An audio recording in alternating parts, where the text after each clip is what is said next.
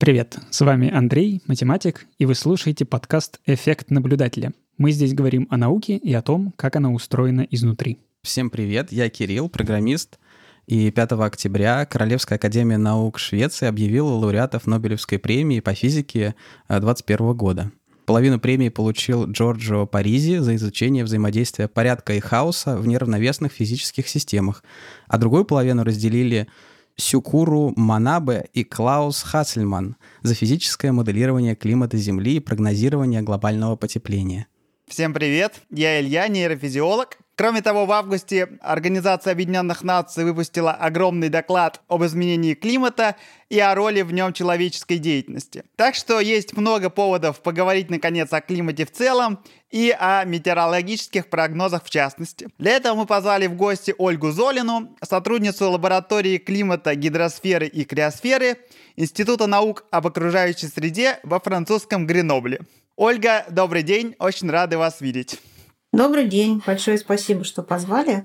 Давайте немножечко такой ликбез, что ли, проведем, потому что и мы вот тут, и я думаю, большинство наших слушателей десятки и сотни раз слушали прогноз погоды, но не понимали, о чем там говорят в деталях, если пытаться разбираться. Там было много каких-то умных слов про циклоны, антициклоны, движение атмосферных фронтов. Для того, чтобы нам дальше уже двигаться в сторону того, как мы предсказываем погоду, наверное, надо сначала как-то понять, какими терминами мы оперируем и какие события описываем. Циклоны антициклоны — это такой частый пара терминов в прогнозе, которые большинство людей, наверное, не очень понимают.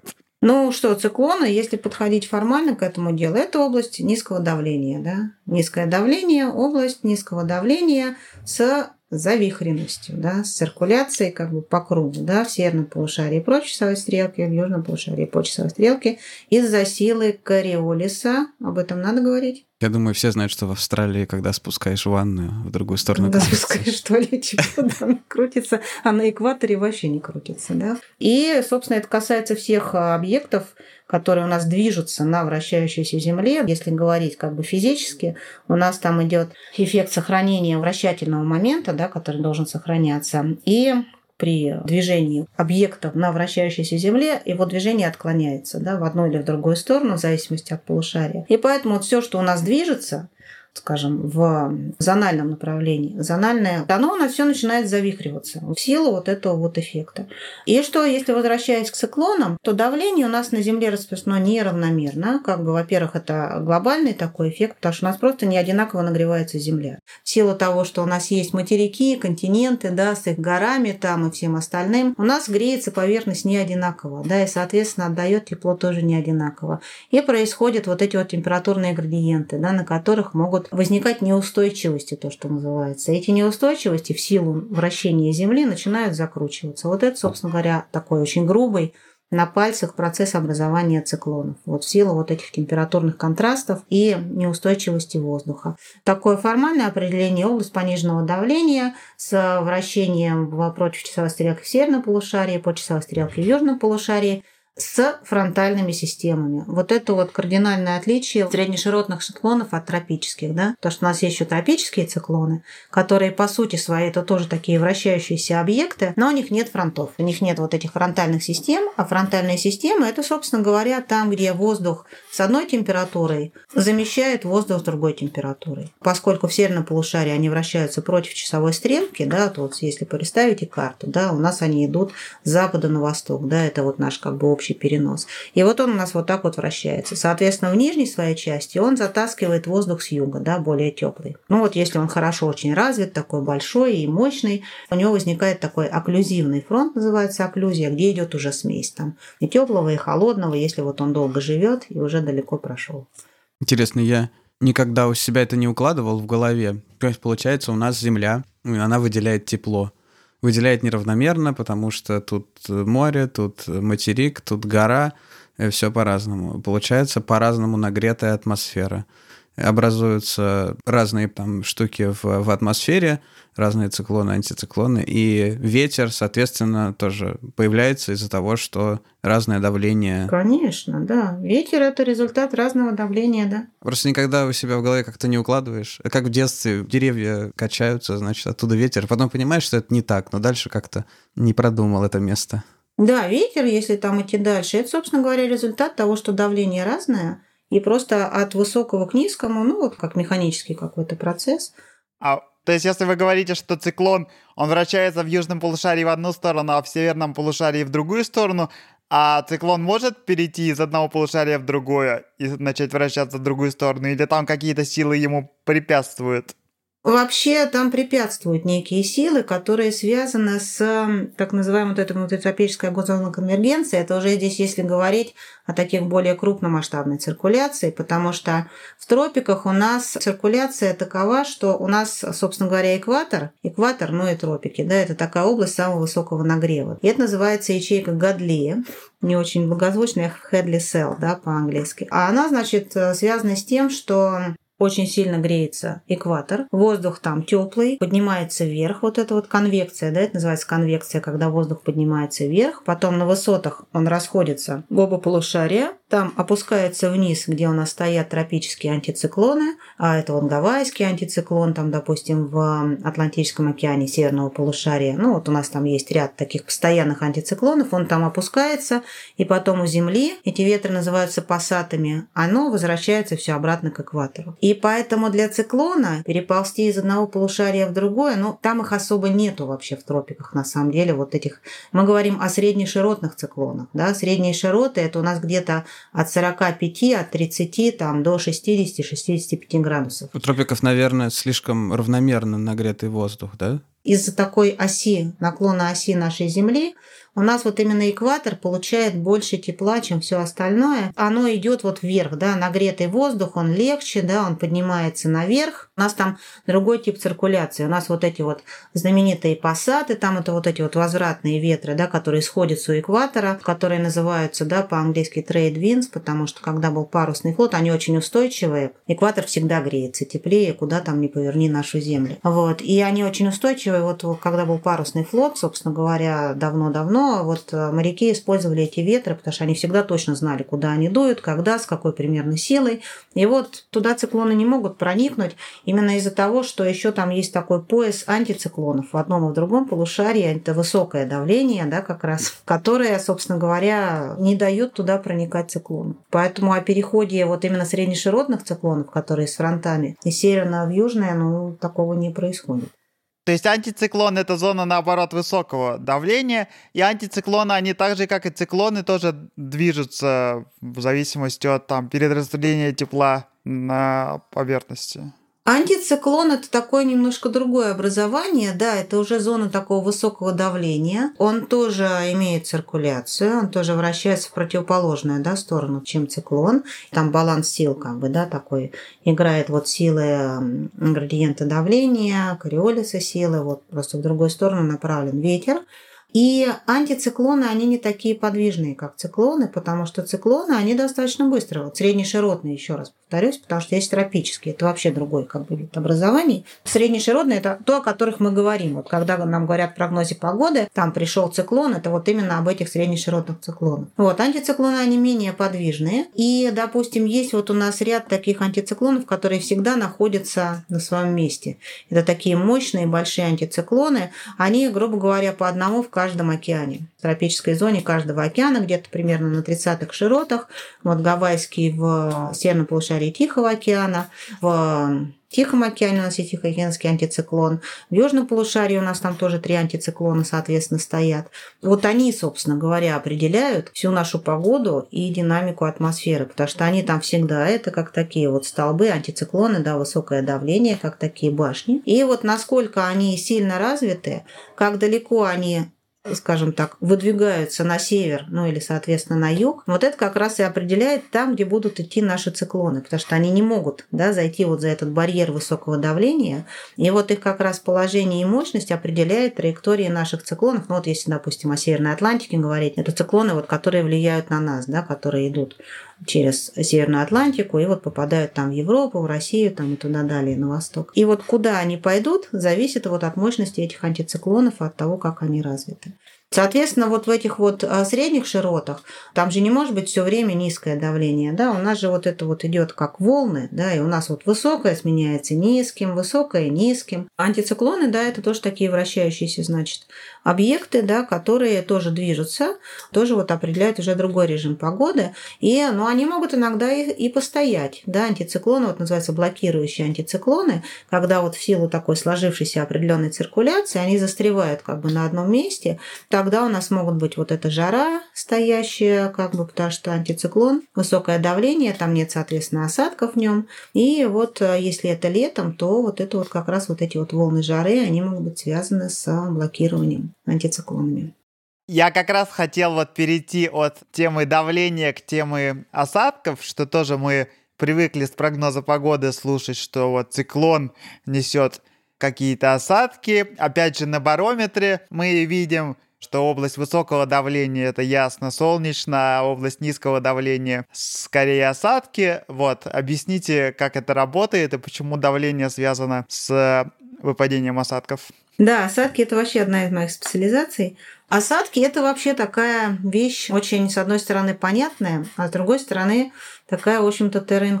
Значит, как они, во-первых, образуются? Для осадки это, соответственно, жидкая фаза нашего водяного пара. Да, у нас вот есть вода, три агрегатных состояния, пар, жидкость и лед. И чтобы газ перевести в жидкость, нам нужно понизить температуру, да, как для всех газов. Нам нужно каким-то образом взять и понизить температуру. Как можно понизить температуру в атмосфере? Первый, наиболее такой а, простой способ – это взять и подняться наверх потому что у нас атмосфера греется от Земли, температура в целом, если у нас нет там инверсий, у нас она уменьшается с высотой. Соответственно, когда мы каким-то образом поднимаем наш воздух вверх, в итоге он достигает некого уровня, называется lifting condensation level, то есть уровень конденсации, где газ переходит в воду. И вот у нас образуются водяные капельки. Как можно поднять воздух вверх? Почему это связано с циклонами? У нас там есть те самые фронты. И когда, допустим, у нас теплый воздух а, замещает холодный воздух, да, то есть вот это такие классические картинки, у нас клин холодного воздуха, по которому поднимается, да, в силу просто разности плотностей, теплый воздух. Вот он поднимается. И вот он достиг некого уровня, газ превратился в капельки, да, в капельки воды. Когда у нас идет другой фронт, допустим, теплый воздух замещается холодным воздухом, да, тоже вот по этот холодный воздух в итоге, потому что циклон-то у нас вращается, да, сила-то у нас, как бы говоря, его двигает наш воздух. И вот тоже идет такое поднятие по вот этому клину теплого воздуха. Но там уже, конечно, там другие осадки, их меньше. Но сделать как бы капельки воды в атмосфере это еще недостаточно. Потому что осадки это будет просто вода в атмосфере, которая там может находиться, и мы совершенно этого не будем замечать на Земле. Да? Осадки – это именно то, что выпадает на Землю, на поверхность Земли. И для того, чтобы это случилось, нам нужно еще два условия. Первое условие – в воздухе должны присутствовать так называемые ядра конденсации, то есть это маленькие твердые частички, на которых вот эти капельки воды будут собираться. Но они всегда присутствуют, потому что у нас атмосфера не стерильная, это может быть там песчинки песка, да, там из пустынь переносимого. Вот и аэрозоли, да, которые загрязняющие твердые частички, морская соль. То есть они практически, ну, не практически, а вообще всегда есть.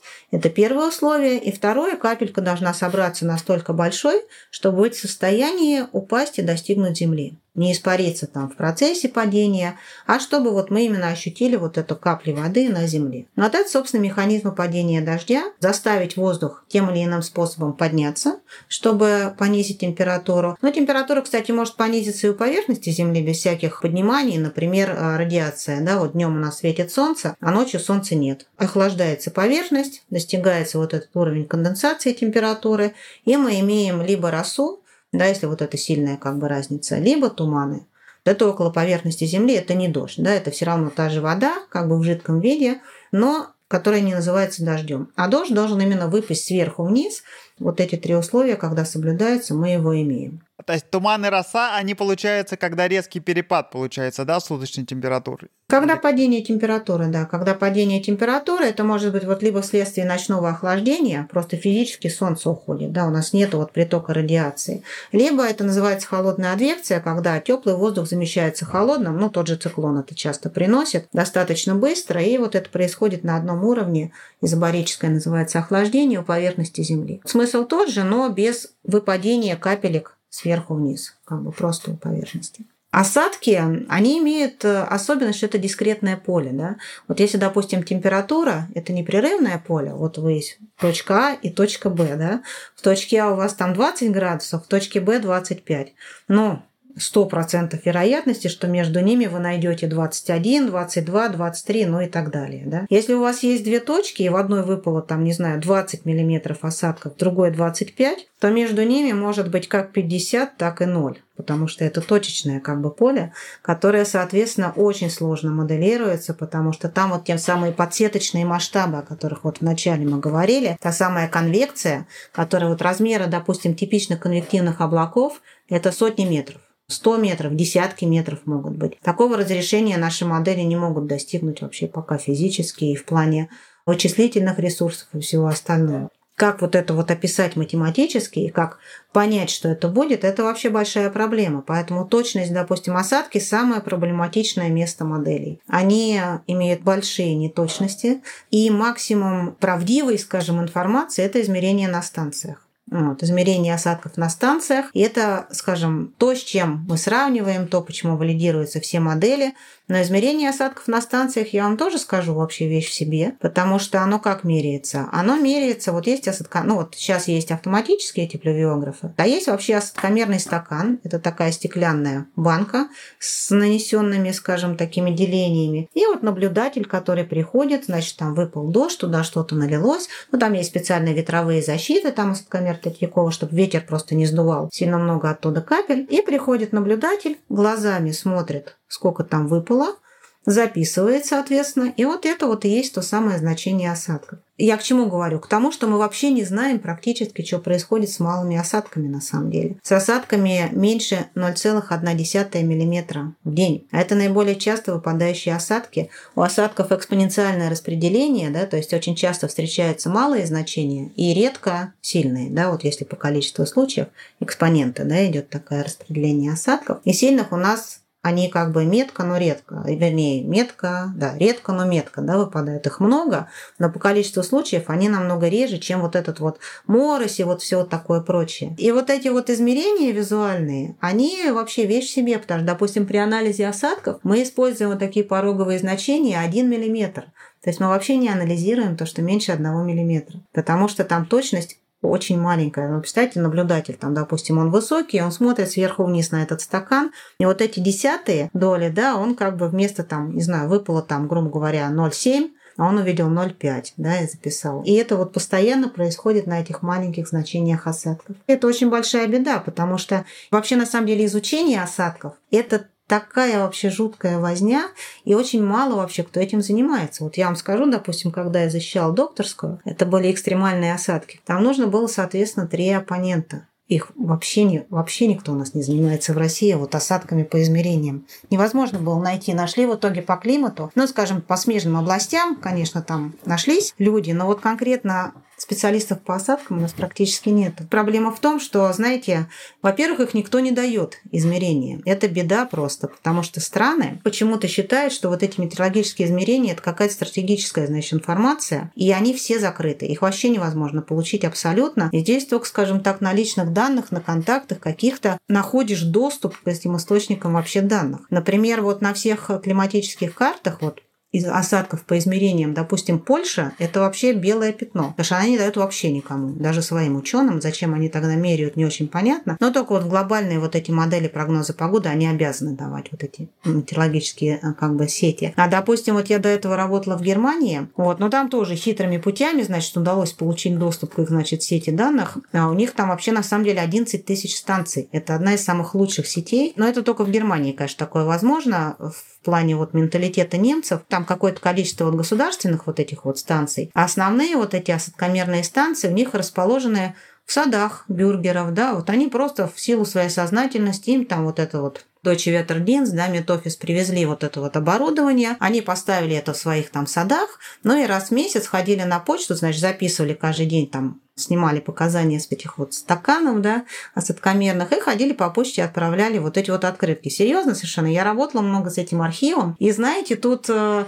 почему вот, скажем, там начинающие постдоки, почему им лучше не пытаться заниматься, по крайней мере, поначалу осадками, вот там сидишь, значит, ломаешь голову, как бы, господи, лучше какой-нибудь показатель этой экстремальности, там, как лучше вот статистику вычислить, вот эти вот значения, там, мучаешься, а потом раз, причем серьезно, так и есть, видишь, немцы, они дотошные же люди, они вот там на этих карточках почтовых, они пишут значения, ну и всякие там ремарки, там был сильный ветер, ну, чтобы как-то можно было анализировать, потом раз, там видишь надпись, «А, в стакане, значит, жидкость имела характерный желтый цвет. И потом ты думаешь, блин, я тут сидел, а, мучился, а там, понимаешь, жидкости желтого цвета, значит, непонятно кем и как сделанные, значит, в этих стаканах. Поэтому я к тому, что осадки – это вообще вещь очень такая в себе, с точностью измерений. Вот мы как можем мерить осадки? Вот этими осадкомерными, собственно, станциями, спутниками мы стали мерить тоже осадки, радарами. Ну и, соответственно, вот модели нам, в моделях рассчитываются осадки, и на модели нужно с чем-то сравнивать. Вот. Самое надежное это вот, несмотря ни на что, вот эти вот осадкомерные измерения, а снег, который твердая фаза да, этих осадков, это же вообще беда, потому что снег, он меряется, там нужно опускать такую рейку, и смотреть, как бы, ну вот высота снега, да, у нас меряется. И, допустим, на большом количестве станций, там в той же Сибири, там часто бывает, ну причем, если честный наблюдатель, он напишет, а не честный так, выглянет там в окно и запишет. Не мог выйти, потому что завалила дверь, да, Ну, серьезно, совершенно заваливает дверь, там, когда выпадает. Вот он не может несколько дней оттуда выйти, но и пишет там, что ему в голову придет, и это вычислить никак невозможно. Там есть, конечно, опечатки, когда там запятые там пропускают, когда вот их оцифровывают разочаровывают. Но вот такие вещи, ошибки наблюдателей, вычислить никак невозможно, и потом у тебя просто вот никаких сигналов не возникает, все разрушается, и ты как бы сидишь и думаешь, а чего тут, а там вот жидкости желтого цвета, оказывается, были вместо осадков. Я наконец понял хоть какой-то смысл. У меня детская травма в моей школе была. Я не понимал, зачем нам дневники погоды. Мне казалось все время странно, потому что мы должны были поднять трубку утром, позвонить. 300, мне кажется, было или нет. Ну, в общем, какой-то номер телефона ты звонил, и тебе рассказывали, что значит сегодня, и ты это записывал. Оказывается, все наоборот. Ты должен был сначала записывать, а они уже потом все это агрегировать и рассказывать по телефонам. Так а неужели в 21 веке до сих пор осадки мерят стаканом на глаз. Это звучит как-то, ну, сложно в это поверить. Оно, может, так и звучит, да. На самом деле, это самое нет. Конечно, есть автоматические вот эти вот rain gauge, это называется по-английски, да, вот осадкомерная станция. Они есть, конечно, автоматические, да. И сейчас вот, например, по-моему, с какого-то но не буду врать, с начала 2000-х Германия, допустим, перешла полностью, кроме вот этих вот оставшихся, скажем так, э, станций в садах, вот государственная сеть перешла на автоматические станции. Есть еще такие вещи, называется плювиограф. Это когда вот этому стакану с водой привязана стрелочка, которая на бумажке рисует вот это вот изменение колебания количества осадков. Сейчас большинство станций, конечно, оборудовано автоматическими измерителями осадков. Проблема в том, что там есть несколько, как бы, вот, вот как, допустим, да, вот у вас смысл-то тот же, да, надо каким-то образом померить вот эту высоту выпавшего слоя осадков. Да? Человек пришел, посмотрел, да, сколько там в стакане налилось. Автоматика вот как это сделает? Взвешиванием, да, взвешивают, сколько там выпало туда этой воды, переводит, соответственно, вот объем, да, в высоту, масса, плотность, да, все это известно, переводят это в высоту, ну и вот так вот это записывается. Да, это автоматическое измерение осадков. Ну и там тоже погрешности, вы же понимаете, да, это все равно переход идет, да, взвесить массу, да, вот этих осадков. Чего там только нет. Там, например, дует ветер, да, представляете, дует ветер, ветер, и осадки падают уже не так, а вот так, да. Стакан попадает уже там показательный, да, намного. Вот вводит поправки на этот ветер. Чтобы вводить поправки на ветер, нужно знать ветер, да, он должен мериться вот прям непосредственно рядом же, иначе это будет неправильно. Есть там поправки на всякое смачивание, да, тоже называется, но это там такие уже такие мелкие эффекты, там как попадает эта вода туда. Погрешности большие, они все равно есть, и вот даже в нашем 20 веке их масса. Смысл в том, что это должно быть массово, поскольку, вот как я говорила в начале, осадки, они очень точечные. Там чем больше измерений, тем лучше. Там даже были всякие такие фантастические проекты, типа, допустим, измерять а, скорости осадков по дворникам да, на машинах. Ну, там сколько у нас, три, да, там, по-моему, три или четыре градации этих дворников. Да, вот чем быстрее они, тем, соответственно, чем сильнее дождь, тем быстрее их включаешь. Это будут такие, ну, не абсолютные значения, да, высоту слоя ты не получишь, но, по крайней мере, относительное, да, некое измерение и супермассовое, да, потому что если какую-то автоматическую такое, ну, не знаю, с того же GPS, да, систему этих машинах передавать все это в одно место, по крайней мере, 4 градации осадков, и можно придать некие там от и до, да, потому что понятно, когда там льет ливень сильный, да, ты не будешь там на единичке, да, этот дворник включать, ничего не увидишь. Там ставят, допустим, вот эти осадкомеры простенькие на этих вышках, а, где меряют а, мобильной связи, потому что им там тоже это важно, потому что у них там могут намокать все датчики и так далее, вот им нужно это тоже знать.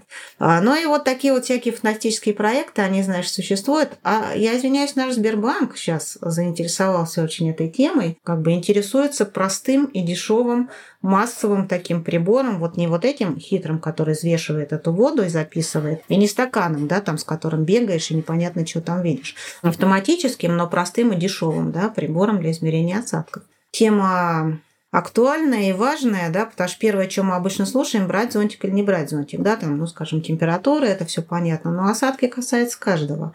И вот на самом деле это такая терра инкогнита до сих пор, что даже странно. Я вот слышал, что ребята из Яндекса вроде как анализировали и предсказывали осадки по фотографиям э, облаков, потому что у нас мы можем фотографии с достаточно хорошим разрешением, я не знаю, насколько там видны маленькие облака, но по идее должны быть видны.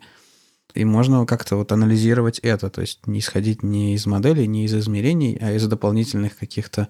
Те же дворники — это тоже такой немножко косвенный показатель. В принципе, фотография тоже в каком-то смысле косвенный показатель. Да, по фотографиям облаков то тоже делают, и даже это, скажем, используют очень в прогнозе во все вот эти вот спутниковые снимки.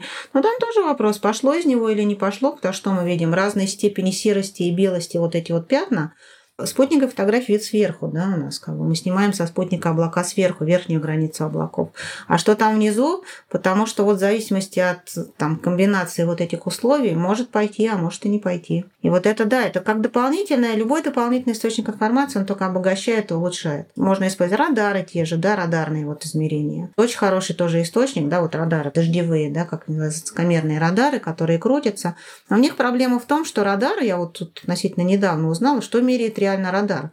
Он меряет а, размер капли. Он меряет размер вот инородного тела, да, он же пускает излучение, которое потом возвращается. И по факту это не что иное, как размер фиксированный вот некого тела инородного. Допустим, в радаре есть проблема фильтрации насекомых, да, потому что, допустим, крупные капли, они могут быть по размеру сравнимы с мелкими насекомыми. Птицы, они, понятно, они вылетают, потому что они большие, даже мелкие птицы, они больше крупных дождевых капель, да. А вот всякая мелкая там мошка там и все такое прочее, они сравнимы по размерам. Или, допустим, то, что у нас поднимается с поверхности, да, всякое, вот если там сильный ветер, да, идет, вот эти мелкие частички, потому что радару-то ему без разницы, он же не анализирует, что там, да, за плотность, да, что это за вещество. Он встречает препятствие, да, идет отражение. Если это подходит по размеру вот от и до вот этих дождевых капель, он считает это дождем. И все. Вот так вот. вот. А потом, соответственно, строится распределение этих капель по размеру.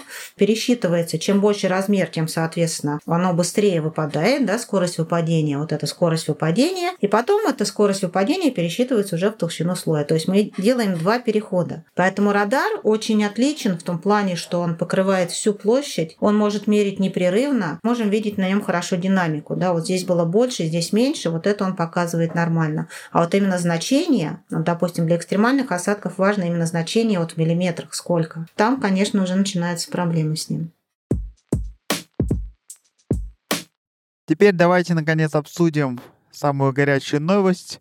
Нобелевскую премию по физике климатологам Манаби и Хассельману.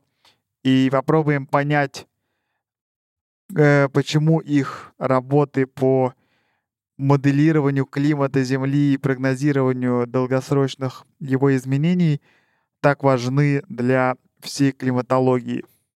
Да, вообще это большой такой прорыв и большой такой успех вообще всей климатологии в целом. Получить наконец-то именно по физике премию за климат, потому что к этому уже все, в общем-то, шло достаточно давно, да, как вот вы знаете, в 95 году Пауль Круцен получил премию за исследование реакции озона в стратосфере и озоновых дыр. Потом была доклад ООН, который а IPCC, да, или эм МГЭК по-русски. Это 2007 год, но это была премия мира, это все таки не физика. но и вот 18 2017 году по экономике была тоже премия, связанная косвенно с климатом, когда смотрелись, как изменения климата могут быть встроены в макроэкономический анализ. И вот, наконец-то, в этом году непосредственно за климатическое моделирование была вручена премия на 100, на 200%, совершенно заслуженная. Собственно, за что ее вручили? Ее вручили за создание климатических моделей – Манаби и, собственно, Хассельман. К сожалению, Михаил Иванович Будыка, который не дожил вот буквально там 20 лет, да, он скончался в 2001 году, он стоял тоже у истоков, это наш советский климатолог, стоял у истоков тоже этого моделирования.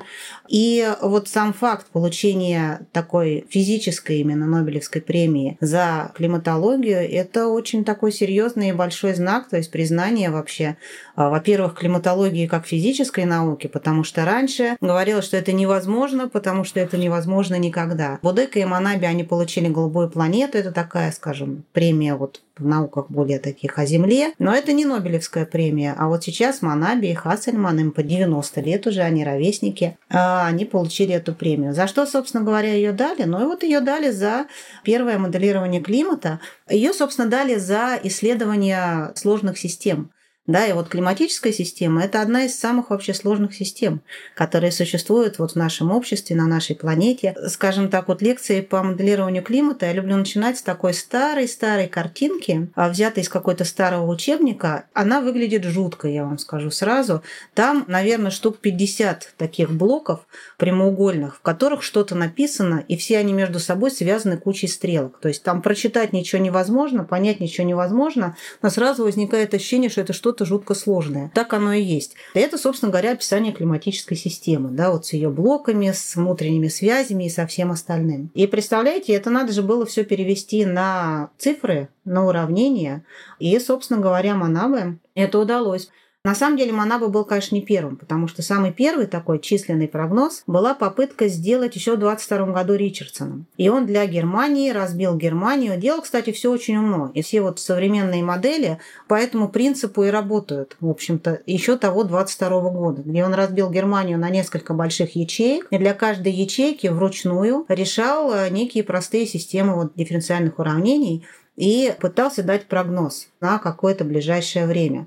Но, к великому сожалению, поскольку все это делалось вручную, прогноз для расчета прогноза требовалось времени больше, чем тот срок, на какой он давался, то есть это было совершенно не актуально. Но, тем не менее, вот это был такой очень революционный шаг, да, потому что от просто такого некого сбора данных, да, или такого общего описания погоды, да, там примет и так далее, что там все было, перейти именно вот на язык математики и постараться все это виде уравнения описать. Ретроспективно оно сходилось, то есть, допустим, он через э, неделю вычислял то, что было 6 дней назад, но оно примерно было, да? А, да, оно было неплохо, но, знаете, были проблемы, и его там осмеивали очень сильно, потому что это было, ну, такое совершенно новое действие предсказать, но он предсказывал задним числом, да, как получается, и можно было легко проверить и там посмеяться, да, над ним, что там не получалось. Оно было неплохо, скажем так, для того уровня, и он еще нарисовал такой знаменитый скетч, причем э, вот на удивление этот скетч до сих пор, скажем, он актуален, так и построены модели, где он представлял наш земной шар и разбитый на ячейки, вот на эти вот модельные ячейки сетки, каждой из которых сидели свои специально обученные люди, решали там на своих там арифмометрах, счетах, чем-то еще там эти уравнения, и потом все сводили вместе и давали вот этот прогноз. Вот оно, в принципе, так устроено, это такая красивая гравюра такой глобальной системы да, прогноза погоды. Вот. А Манаби он пошел дальше. Основа та же, тоже те же ячейки сетки, для каждой из которых решается система уравнений, где у нас есть время, да, которое идет вперед. И он туда еще ввел воду. Осадки и водный цикл – это вот основная вообще вещь, которая дает нам такую реальную, более реальную картину. Ну а Хассельман, он как бы занимался тем, что он смотрел, как а, вот это вот стохастические глобальные вот эти вот процессы процессы, то, что мы больше называем погодой, да, как все это связать с климатом. Результатом всего этого являются все существующие прогнозы как погоды, так и климата, потому что основа она все та же. И э, все, что мы слышим там каждый день, что нам одеть резиновые сапоги или сандалии, это вот все результаты их как бы деятельности. Сейчас все это, конечно, развивается. У нас сейчас намного лучше компьютеры, у нас больше разрешения, мы больше знаем о процессах, у нас больше измерений, и точность тоже выше. Но вот все было заложено ими. Все было заложено ими вот в 50-х годах. У меня есть небольшой вопрос. Я как-то слышал то ли в каком-то подкасте, то ли еще где-то эту информацию, но не удосуживался проверить, что вот эта система климатическая — это хаотическая система. И так, если утрированно, мы можем говорить, что хаотическая система, если у нас есть положение системы, и есть положение системы, которое чуть-чуть совсем там на малюсенькую отличается, то есть то жизнь, развитие этой системы будет совершенно разным. Совершенно верно. Да, это одна из огромнейших проблем климатической системы, потому что развитие да, вот этих уравнений, это вот этот Лоренцовский, аттрактор, странный аттрактор, который еще называется, да, то есть вот хаотическая система, эффект бабочки, это вот все об этом. Надо немножко рассказать, как работают модели. Для моделей нужно э, исходные данные. То есть модели – это набор дифференциальных уравнений, там три уравнения движения, уравнение переноса, но это вот d что-то по dt, да, поскольку у нас есть соответственно, время мы можем двигаться вперед. И назад, кстати, тоже, это никто не запрещает. И мы должны что-то дать в эти уравнения, как начальные условия, от чего бы они начали отталкиваться, дальше, соответственно, решаться, ну и получать некие решения. Вот это называется начальные условия. Начальное условие – это наше измерение. То, что мы меряем, и температура, и ветер, и давление. То есть мы должны задать некое вот такое вот поле, с которого мы идем. И поскольку всегда, какие бы точные наши приборы не были, мы не можем мерить именно то, что есть на самом деле. В силу того, что, во-первых, мы не можем в каждом там сантиметре нашей поверхности поставить наши измерительные приборы. В силу того, что наши приборы имеют определенную точность, да, там датчики и температуры, и давления, у них есть погрешности. Осадки меряются 0,1 мм. Никуда ты от этого не уйдешь. И они в любом случае расходятся с реальностью, потому что измерить до миллионных долей, не знаю, градусов, ну, физически невозможно. И вот это маленькое расхождение, такая есть картинка известная, две такие кривые расходятся. Вот наша реальность и наш расчет. Именно в силу хаотичности этой системы да, климатической. И чем дальше, тем они расходятся больше. Это данность, это как бы реальность, с которой физически ничего не сделаешь. Мы изменить как бы нашу систему, превратить ее из хаотической в нехаотическую не можем физически, но было найдено другое решение на это дело. Это называется ансамблевые прогнозы. Это дорогое решение в плане вычислительном, в плане ресурсов, но оно помогает как-то бороться вот с этой проблемой. Когда мы делаем не одну реализацию модели, то есть не один раз решаем все эти уравнения, а решаем их несколько раз. Здесь уже зависит от богатства, конечно, вычислительного центра, сколько они себе могут позволить. Допустим, в одной реализации модели может быть там 10 членов ансамбля, 20 членов ансамбля. Чем различается решение? Мы искусственно немножечко чуть-чуть буквально изменяем начальные условия. То есть двигаем их вот с этого положения – даем искусственное им изменения. Соответственно, наши решения расходятся да, со временем. Чем дальше, тем больше. Мы получаем такой набор решений, и потом их осредняем, потом берем среднее по ансамблю, там есть тоже разные статистические методы на это. И как бы искусственно увеличивая изначальную хаотичность, мы делаем много реализаций и берем среднее ансамблевое значение, и оно наиболее близко к реальному. Пока Куда ничего мы... лучшего не придумали. А то куда мы увеличиваем эту хаотичность, мы можем выбирать, потому что там какие-то эвристики, наверное, должны быть. Вот это вот на это самом деле уже. это искусство, да, которое особо не афишируется модельерами. То есть там можно добавить немножко хаотичной вариабельности, ну там, не знаю, допустим, изменить поле температуры на 0,3 градуса туда и сюда вот таким рандомным способом. Вот. Можно чуть-чуть завысить его. Но это вот такие, это доли, это очень маленькие значения. Это не афишируется особо, как производится вот это вот расшатывание изначальное, чуть чуть-чуть расшатывание системы. Я думаю, в каждой модели и каждый, кто конкретно сидит и занимается вот этими кодами программными, это, конечно, знает. Так вот искусственно немножко ее расшатать, чтобы получить много реализаций, из них потом взять среднее. Это наиболее приближенное к реальности значение. И вот здесь вот чего бы мы ни делали, нам этого избежать не удастся никак, как бы хаотичности системы. Я думаю, будет не слишком рискованным предположить, что на сегодняшний день разные способы внесения этих модификаций в начальные данные подбираются при помощи машинного обучения. То есть в некотором роде получается такой черный ящик, про который мы не вполне понимаем. Ну вот насчет машинного обучения именно вот в этой связи я не слышала ничего. Машинное обучение много используется в метеорологии, в климатологии. Сейчас это вот такая очень модная, популярная, развивающаяся тема.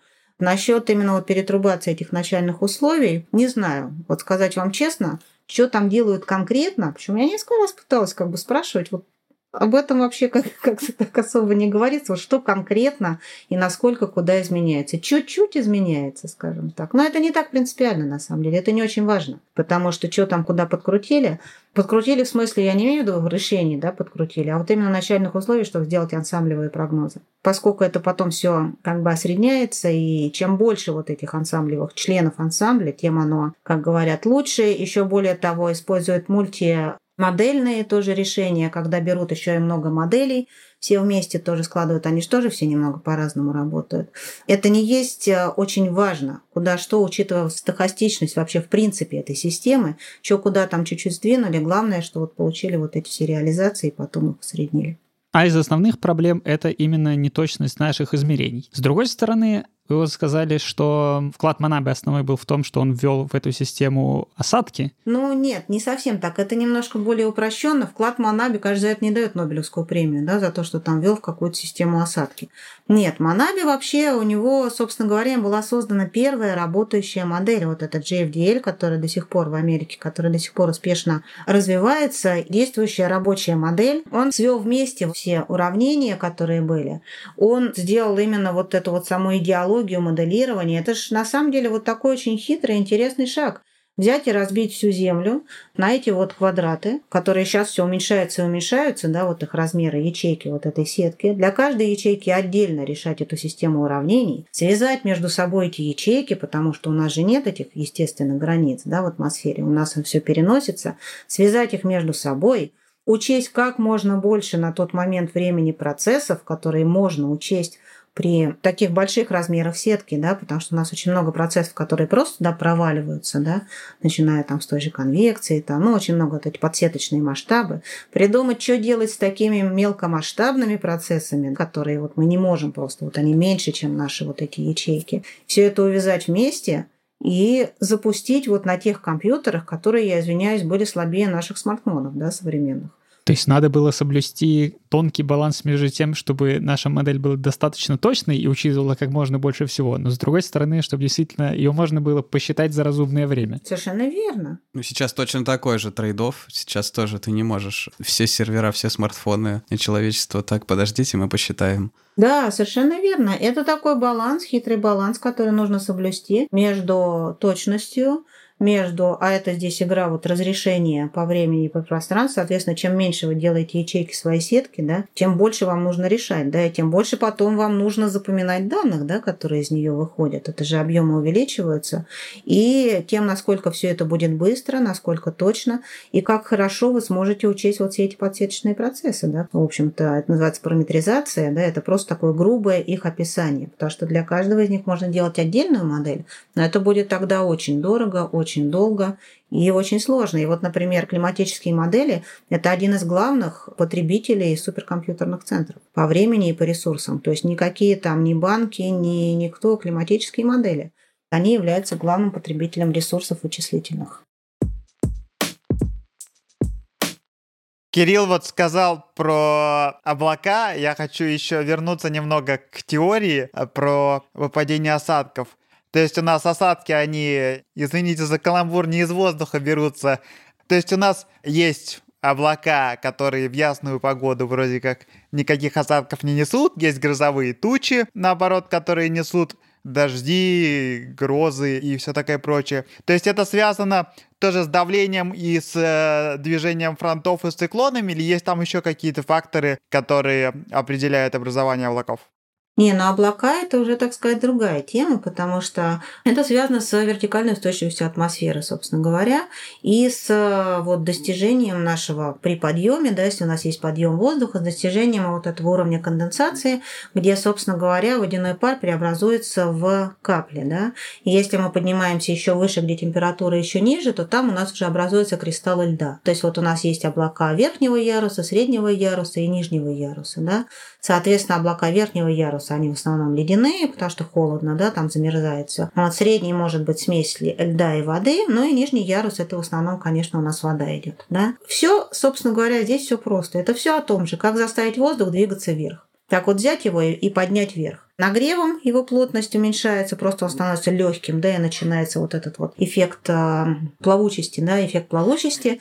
Физическим его толканием, да, если вот это фронты, да, физическим его толканием в ту или другую сторону, и он вынужден просто, если, допустим, вот внизу стоит холодный, тяжелый холодный воздух, пришел на смену, да, теплый воздух, вот это когда у нас образуются все эти конвективные облака, грозы, вот эти сильные ливни, он толкается по этому клину холодного воздуха, ему некуда деваться, кроме как подняться вверх, охладиться, водяной пар становится каплями воды, и потом, если их достаточно много, если вот они образуют вот эти крупные капли, если много было влаги в воздухе, да, изначально водяного пара, он же тоже неравномерно распределен, да, у нас по поверхности, где-то его больше, допустим, там тех же экватор, да, там, где просто большой его запас, потому что там теплые океаны, оттуда испаряется очень много, и вот он там находится. Где-то его мало, да, те же пустыни, да. Вот, он есть везде, но в разных количествах. И вот если вот этот циклон своим теплым сектором, да, притаскивает влажный и теплый воздух, ему некуда деваться, как подняться по этому холодному, просто он куда-то же должен течь. Поднимается, и вот, соответственно, сначала образуются у нас облака, да, это вот просто вот этот процесс конденсации. Ну и потом, соответственно, если процесс идет дальше, из них начинают выпадать осадки или не выпадать, да, и тогда они просто со временем там рассеиваются и, э, скажем, вот эти капли просто испаряются, да.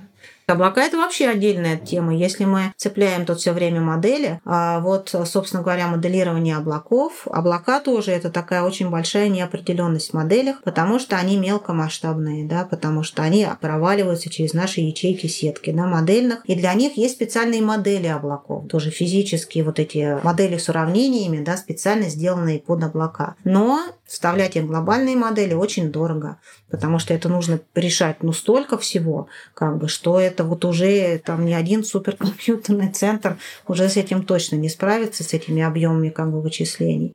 Облака поэтому параметризуются. Параметризуются это значит более упрощенно, без решения систем уравнений описываются вот эти вот процессы. Если у нас есть некоторые специальные, скажем, условия, да, вот, которые у нас возникают в атмосфере, вот как раз на этот вертикальный подъем, велика вероятность того, что образуется тот или иной вид облаков.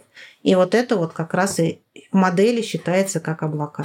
То есть, если, допустим, у нас есть там определенный, как э, вот lapse rate, как по-русски, вертикальный градиент температуры, да, вертикальный градиент температуры, если он имеет определенное значение, там, больше, допустим, сухоадиабатического или там влажноадиабатического, то мы можем ожидать возникновения тех или иных облаков. То есть, высокая вероятность появления облаков считается облаками просто в модели? Да, и тогда это считается облаками. Ну, это, скажем, такая упрощенная схема параметризации облачности, но, тем не менее, вот, вот оно работает примерно так.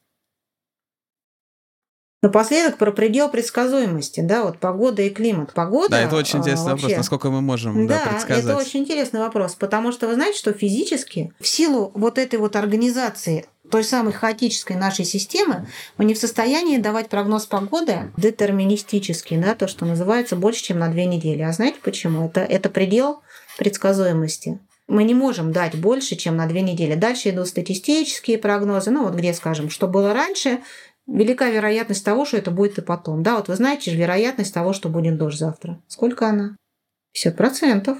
50 процентов. 50 процентов. Будет, будет или, или, или не будет, будет. правильно? А, ну если так предсказывать. Вот, да. вот это называется, ну скажем, это не называется статистическими прогнозами погоды, это их общий как бы смысл, да? А вот то, что вот нам дают там гидромедцентр и все остальное прочее, это вот модельные, да, прогнозы, и мы не можем их давать больше, чем на две недели. Почему? Потому что у нас есть цикл воды. Потому что наша система, вот эти прогнозы погоды, модели, они работают на начальных условиях. То есть вот мы им что-то дали, мы начинаем решать наши уравнения э, дифференциальные, решаем, решаем, решаем, и Раз Через две недели наша система забывает начальные условия, потому что вся вода за это время меняется. Вся вода у нас какой цикл воды, да, вот еще со школы. У нас испаряется из океанов, ну там с озер, с суши, испарение, потом, соответственно, вот ее превращение в виде газа, да, водяного пара, превращение в воду, выпадение осадков и выпадение потом обратно в океан, там реками, стоком и всем остальным. Переносом атмосферной влаги. И за две недели у нас абсолютно новая вода, 14 дней занимает. Все, водяной пар, он обновился полностью. И наша система забывает наши начальные условия. И мы не можем как бы давать вот этот вот прогноз на основе решения уравнений дольше, чем на две недели. То есть у нас день сурка. Две недели сурка, и потом Ну, это не то, что прям начала. сурка, у нас происходит Ну все да, по-разному, не- да? да, да. Она меняется, она становится новой, да, вода. Климатические вот эти вот, то, что там дается там на сотни лет и так далее, это совершенно другой вид вообще прогноза. Модели это те же, скажем, уравнения те же, другие условия, другие там условия. А вот по начальным условиям именно две недели и все. Попробую это перефразировать, так сказать, чтобы себе саму как математику это уяснить. Поскольку, да, среди математиков как раз, видимо, среди ученых количество скептиков э, по части прогнозов погоды среди математиков максимальное, по моим наблюдениям. Я поэтому сейчас пытаюсь, так сказать, для дальнейших разговоров с математиками себе это немножко уложить. Правильно я понимаю, что если у нас есть какой-то прогноз, стартующий с каких-то конкретных начальных данных. Вот мы знаем конкретно сегодняшнюю погоду, знаем, как она устроена на планете, померили. Значит, мы начинаем предсказывать ее на завтра, на послезавтра и так далее. И, в принципе, мы можем рассчитывать, что если наше предсказание точное, то мы можем взять наш прогноз, скажем, на через неделю и на основании веры в то, что он точный, начать предсказывать на неделю, которая последует за ней. А тут давайте вернемся к началу нашего разговора о хаотичности системы. Да-да, вот я как раз к этому и веду. И вот наши решения начинают расходиться. Мы можем взять прогноз на завтра, да, вот по такой как бы э, смыслу, который будет, ну, в силу вот, вот эти вот линии, они сначала идут близко-близко, да, друг к другу, я имею в виду вот реальность, да, и решения, да, которые мы вот, собственно, получаем. Они первые несколько дней идут прям вот один в один практически, но не совсем, с небольшими отклонениями. Вот, и если так по такой логике взять, допустим, прогноз на завтра и с него стартовать, да, и пойти решать. Соответственно, мы уже отклонились от реальности еще больше, чем наши измерения, да, которые как бы, ну, максимально возможно приближены к реальности, насколько это возможно. Так, теоретично мы можем взять там двухнедельный прогноз, когда у нас все стоп, стоп, потому что система забыла начальные условия. Все, мало того, вот этой хаотичности решений, еще как бы и полностью поменялась, она вся полностью поменялась из-за этого водяного пара, из-за цикла водяного пара. То есть она в каком-то теоретико-вероятностном смысле уже не знает э, начальные условия, то есть какой-то... Да, не в теоретическом, а в практическом. Нет, я именно пытаюсь... реальном практическом В смысле. практическом смысле понятно, я именно в теоретическом пытаюсь понять, э, что у нас, видимо, при сильно различных начальных условиях могло получиться один и тот же конечный ответ. То есть один и тот же прогноз на следующие две недели, то есть погоду через две недели, может получаться при диаметрально противоположных начальных данных. Не, не может, не может. А в каком смысле тогда получается полностью забывание? Потому что там увязана эта система семи дифференциальных уравнений. Вот эти все начальные условия, да, которые у нас там есть часть начальных условий, которые такие недвижимые, да, то есть это что там это распределение суши моря, например, да, там наша поверхность, горы, да, ну, скажем, в тех масштабах, о которых мы говорим, они постоянны, да, зафиксированы. Переход радиации, да, соответственно, на верхнюю границу, оно там как-то меняется, но не в этих масштабах, да, не в масштабах суток. Вот, это такие фиксированные, да, у нас условия. У нас есть изменяемые, да, такие динамичные условия, это наши поля температуры, там, не знаю, наше давление, да, вот все то, что мы меряем, вот все то, что называется вот этими метеорологическими параметрами. Оно все как бы скомбинировано. То есть вероятность того, что мы там возьмем один набор параметров, да, изначальных, и получим некое решение, да, там на неделю, мы же потом начинаем Т1, там, ну, как дифференциальное уравнение, честное решение, да, дифференциальных уравнений. Мы идем там Т плюс 1, Т плюс 2, и вот на каждый этот шаг решаем, собственно говоря, всю эту систему. И предположить гипотетически, что можно взять какой-то другой как бы набор и получить такое решение. Не, ну скажем, не знаю, это какая-то настолько минимальная вероятность, и если такой другой набор существует, то это явно не земная не комбинация земных параметров 100%. То есть это должны быть какие-то другие физические законы, мне кажется, в другом, скажем так, физическом мире, и тогда просто наши уравнения там не будут работать. Там будут какие-то, наверное, другие уравнения. Но это, скажем, из мира фантастики. Вообще с моделями, если вы потом хотите про климат поговорить, потому что климатические модели, знаете, вот как, как виртуальная реальность, знаете, вот как бы наши вот игры, да, компьютерные, где можно подкрутить и посмотреть, что будет. Это вообще очень интересно, только другой вопрос, кому это надо и как бы насколько это реально. Мы там можем взорвать супервулкан, например, посмотреть, что будет, да, там. Не знаю, вот здесь один студент у меня недавно, значит, спрашивал, есть такие эксперименты Aquaplanet. Это простые эксперименты, вот именно смотреть на такие очень простые эффекты, когда наша Земля, она имеет геометрию, да, как у нас есть. Вращение тоже та же сила Кориолиса, но там нет континентов, один океан, да, вот такая вот ровная поверхность. И вот я им показывала, значит, сначала, как будет циркуляция без вращения. Ну, вот эти две простые ячейки. А потом он говорит, а если, говорит, еще источник тепла поместить еще, допустим, на полюс? Ну, у нас один источник тепла, да, это наш экватор. А он говорит, если на полюс еще поместить, а вот чего будет? А вот я вот не знаю, вот как изменится циркуляция без вращения. А вот не знаю, вот с этими моделями это можно делать, помещать там куда угодно источники тепла и как бы и смотреть, что тогда будет. Да, мне кажется, да, лучше второй раз соберемся, потому что явно там большое количество вопросов. В принципе, мы не можем, исходя из модели, прогнозировать погоду больше, чем на две недели.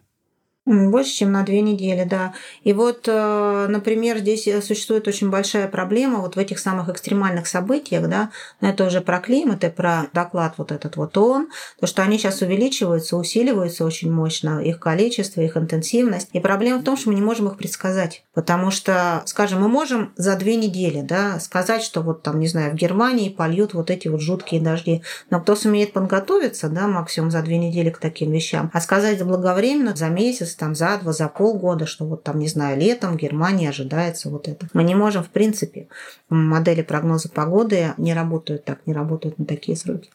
Но, кстати, вот упомянутая статья с вашим участием в Nature Climate Change, там вы в коллективе соавторов рассуждаете о вообще проблемах, которые стоят да, перед современной метеорологией. Там в том числе вот одна из проблем описывается, что сложно связать друг с другом какие-то краткосрочные метеорологические прогнозы и глобальные вообще изменения климата, что эти две области, они как-то так немножечко сами по себе взаимодействуют. Да, совершенно верно. Это вот один из таких, знаете, называется глобальные вызовы, да, если там с английского переводить. Очень насущное и, и совершенно нерешенное поле, потому что, да, прогноз погоды вот эти две недели, он как, ну, не как-то, он очень хорошо решен, кстати, на самом деле.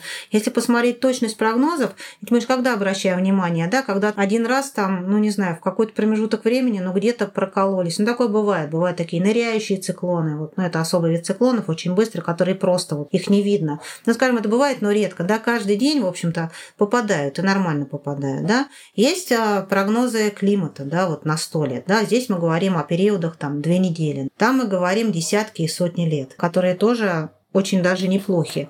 А вот между ними есть вот этот промежуток, да, там месяцы, да, месяцы и годы, да, годы там не в плане тысячелетия, а в плане там один, два, три, пять. И вот этот промежуток, вот он пуст, потому что на этот промежуток есть только статистические, ну вот, что я вам говорю, пойдет завтра дождь или нет, есть только вот эти статистические прогнозы. И как покрыть вот этот промежуток именно вот численными как бы вот этими вот вещами, да, моделями, это вот огромная проблема, потому что, собственно говоря, огромное количество событий, вот эти все экстремальные там погодные явления, о них нужно знать вот именно заблаговременно, да, чтобы к ним готовиться. А у нас ничего нету, у нас вообще ничего нет, чтобы прогнозировать вот такие вот временные ряды. За среднесрочный прогноз погоды годы, то, над чем сейчас работает вот современная наука, собственно, одно из очень важных направлений. Там еще в той же статье обсуждается взаимодействие между атмосферным воздухом и процессами в океане. И там есть такая фраза, что вот атмосферная конвекция, поднятие теплого воздуха, по-прежнему плохо поддается моделированию. Это я правильно понял эту фразу? В чем сложность моделирования? Сложность в тех самых подсеточных масштабах. Конвекция это мало такой мелкомасштабный достаточно процесс, который проваливается. То, что я вам говорила про вентилизацию, это вот как раз про конвекцию. Есть такая еще глубокая конвекция, да, когда вот прям так оно сильно поднимается, да, когда сильно прогрет, собственно, от нее могут возникать вот эти все кумулонимбусы, вот эти вот дождевые облака, грозы и все вот эти неприятные вещи. И оно мелкое. Вот размеры типичных кучевых вот этих вот облаков дождевых – это первые сотни метров максимум. А размеры типичные вот этих наших ячеек – 75 километров. 50, если глобальное, если идет речь о глобальном моделировании, 50. Но есть региональные модели, которые вот не на все землю, а по конкретным районам, но там может быть 15, 10 километров. Вот прям супер такое классное, это там 7 километров. Здесь мы утыкаемся в вычислительной мощности. Мы просто не можем себе позволить, да? И здесь мы утыкаемся в вычислительные мощности, да, потому что здесь даже есть такая дискуссия, которая ведется очень активно. Имеет ли смысл вообще бороться вот за эти вот километры, уменьшая, да, вот эти вот ячейки сетки, пока мы не придем к 100 метрам хотя бы. Да, это называется вот этим конвективно разрешающие модели, вот, но глобальное разрешение да, 100 метров, представляете, покрыть всю Землю вот этими ячейками, для каждой из которых решать отдельно всю эту систему уравнений, причем еще вертикальное уравнение должно быть не гидростатика, вертикальное уравнение движения, да, в упрощенном виде это баланс там двух сил, градиента давления и э, силы тяжести. А в реальности это туда еще входит вертикальное ускорение, сила трения, эффекты Кориолиса и все такое. То есть это намного больше надо решать всего. Это называется гидростатика и не гидростатика, да, вот гидростатическое упрощение. И делать все это на 100 метрах глобально, тут еще пойди найди информацию о поверхности, там же должны быть и типы почвы, и типы растительности, но рельеф, понятно, он у нас хорошо измерено, там он с очень высоким разрешением существует. Собственно говоря, проваливание сквозь ячейки сетки, что делать? Упрощать упрощать и не рассчитывать вот это так супер детально, а взять и сказать, вот у нас такое вертикальное распределение температуры, ага, мы можем ожидать конвекцию. Так, а вот у нас еще тут вот, вот есть такой и ветер, и вот влажность вроде такая. Все, давайте скажем, что здесь была конвекция. Ну, я просто говорю, как бы там есть критерии на это. Конечно, это не, не от балды, да, там все берется, иначе все бы разрушился, да, весь прогноз и все, все модели. Но, в общем и целом, это так. Мы тогда возьмем вот эти коэффициенты и сюда их вставим. Это известно, как описать все уравнениями. Вопрос в мощностях этой дискуссии, имеет ли вообще смысл вот бороться за вот эти лишние километры, если мы все равно не можем прийти к 100 метрам мы как бы улучшим, все это все равно мы описываем всю вот эту вот конвекцию, глубокую конвекцию с помощью параметризации. Ольга, спасибо огромное за такой обстоятельный, подробный и интересный разговор про метеорологию. Надеюсь, что нашим слушателям стало немножечко понятнее, о чем вам рассказывают в прогнозе, о том, как эти прогнозы строятся. Было очень интересно. Спасибо большое. Надеюсь, вы все станете более терпимы к прогнозам погоды. И если пошел дождь, а вы про это не слышали по телевизору, ничего страшного. Очень стараются люди. Это, правда, очень сложная задача. Есть вторая задача — узнать, что будет через много-много лет. Все слышат про глобальные изменения климата. Над этим работают. Надеюсь, мы с Ольгой встретимся еще раз и обсудим вот эти долгосрочные модели и то, как бы, что сейчас происходит с Землей, что сейчас происходит с климатом, можем ли мы с этим что-то сделать и нужно ли это делать. Все эти вопросы, я надеюсь, мы обсудим в следующем выпуске, который будет достаточно скоро. Ольга, спасибо большое. Ну, спасибо большое за приглашение, было очень интересно.